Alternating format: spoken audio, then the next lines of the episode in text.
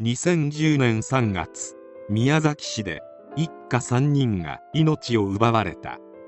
犯人は夫で亡くなったのは妻子供そして妻の母の3人である。この段階で聞けば犯人の夫は何という人間だ死刑になって当然だと感じると思う。実際犯人の男は死刑判決を受けており現在福岡拘置所にて収監中である。しかしこの犯人が普通の死刑囚と決定的に違う点がある。なんと被害者遺族の方から謝りたいと言われまた6000仏を超える原型の嘆願書が支援者らから集められている。どんな事件だったのかきっかけは夫と義母の関係である。宮崎市の建設会社員奥本明宏は2010年3月1日午前5時ごろ自宅で長男妻義母を手にかけた。出社して午後2時頃まで働いた後はパチンコ店で過ごし午後9時頃自宅から約800メートル離れた自身が勤める建設会社の資材置き場に長男の死体を埋めた。奥本は出産費用車のローンなどがあって生活が苦しく生活費の一部は義母が出していた。出会い系サイトで知り合った女性とメールをするなど家庭を顧みない奥本に対し2月23日妻がいつでも離婚してあげるとメール。義母からは離婚するなら多額の慰謝料を求めると言われたことが動機とされる。帰宅後奥本は自宅で妻と義母が倒れていると通報。駆けつけた宮崎県警宮崎北署の署員が義母と妻の遺体を発見した。長男の行方を捜査する一方で奥本から事情を聞いていたが説明が曖昧だったため追及したところ長男を埋めたと供述。自供に基づいて遺体が発見されたことから2日死体遺棄容疑で緊急逮捕した。1988年2月福岡県で生まれた奥本明宏被告。3人兄弟の長男で棚田が広がる山の麓で18歳まで過ごした。幼い頃から気が弱かったという。揉め事が嫌いで自分から謝る方だった。人に好かれたくて周りに合わせて我慢することが多かった。小学校から高校までは剣道一色の生活だった。芸妓ではしごかれていつも泣いていた。辞めることばかり考えた時期もある。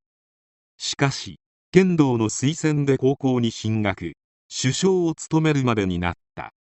奥本の実家の家族は反抗期らしいものはなかったと振り返るがそれはイライラを人前で隠していただけだった。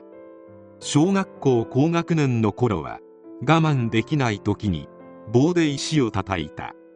その後感情を抑えられなくなったことは記憶にない。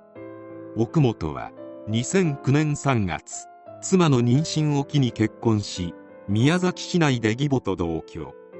やがて感情の波が激しかったという義母からの叱責が始まる。長男の抱き方が悪い。若いのに寝るな。などなど。暴力も日常茶飯事だったが奥本はひたすら耐え続けた。義母との衝突を避けるため当時は会社が終わっても車の中で過ごし帰宅時間は夜の10時11時になるという生活に陥った。一方で朝は土木作業員ゆえに4時5時から現場に出なくてはならず睡眠時間を削られた奥本は心身ともに疲弊していった。検察は義母の叱責や育児の負担などから家族が邪魔になったため自由になりたいと思ったことが動機でハンマーなどを準備して被害者の命を奪い長男の遺体を隠すなどの証拠隠滅を企てたとして死刑を求刑した。一方弁護側は起訴事実については認めたものの犯行は被告に厳しく当たる義母から逃れたくてやったものと反論して前科がなくまだ若いとして情状酌量を求めていた。2010年12月7日宮崎地裁は休刑通り死刑判決を言い渡した。裁判員裁判での死刑判決は3例目。判決では犯行の計画性があり自己中心的な犯行と指摘した弁護側は判決を不服として控訴した。2012年3月22日福岡高裁宮崎支部は死刑判決を支持し控訴を棄却した。弁護側は判決を不服として最高裁に上告した。義母からあんたのことは自衛隊を辞めた時から気に食わん。あんたの両親は何もしてくれんなどと非難され奥本は本当は家に早く帰りたいのに家に居場所がなくて帰れなかったなどと帰宅が遅くなっていった経緯について語った。今年2月23日被告の故郷で息子の初絶句をすることをめぐって義母と口論。その際義母から頭を叩かれ部落に帰れ。これだから部落の人間はと奥本の出身地を差別的な言葉で中傷されたことや離婚したければ離婚しろ。慰謝料をがっつり取ってやるなどと言われたとも語った。2日後の25日。もう限界だと思った。なんとかこの生活から抜け出したいと考えた。義母の命を奪うしかないと思ったと決意した時期について明らかにした。妻と息子については義母の命を奪ったら妻がいるので私が捕まってしまう。息子は赤ちゃんなので妻と一緒がいいと思ったなどと動機についても語った。犯行当日については涙声で次のように説明した。息子を浴槽に沈め扉を閉めました。中からバシャバシャという音が聞こえた時苦しんでいる姿が思い浮かびました。でもこうするしかないと思いました。事件については後悔しております。夢であってほしいか？と聞かれ毎日毎日思っていますと涙した。息子については自分と似ているのは唇だと思っていた。あやすと笑った顔が一番頭に残っている。ごめんねということしか思いつきませんとおえつした。妻と義母や親族らにも謝罪の言葉を述べ私はどのような刑でもどのような刑でも受け入れる覚悟ですと語った。2014年10月16日奥本明宏の上告審判決で最高裁は16日被告の上告を棄却した。死刑が確定する。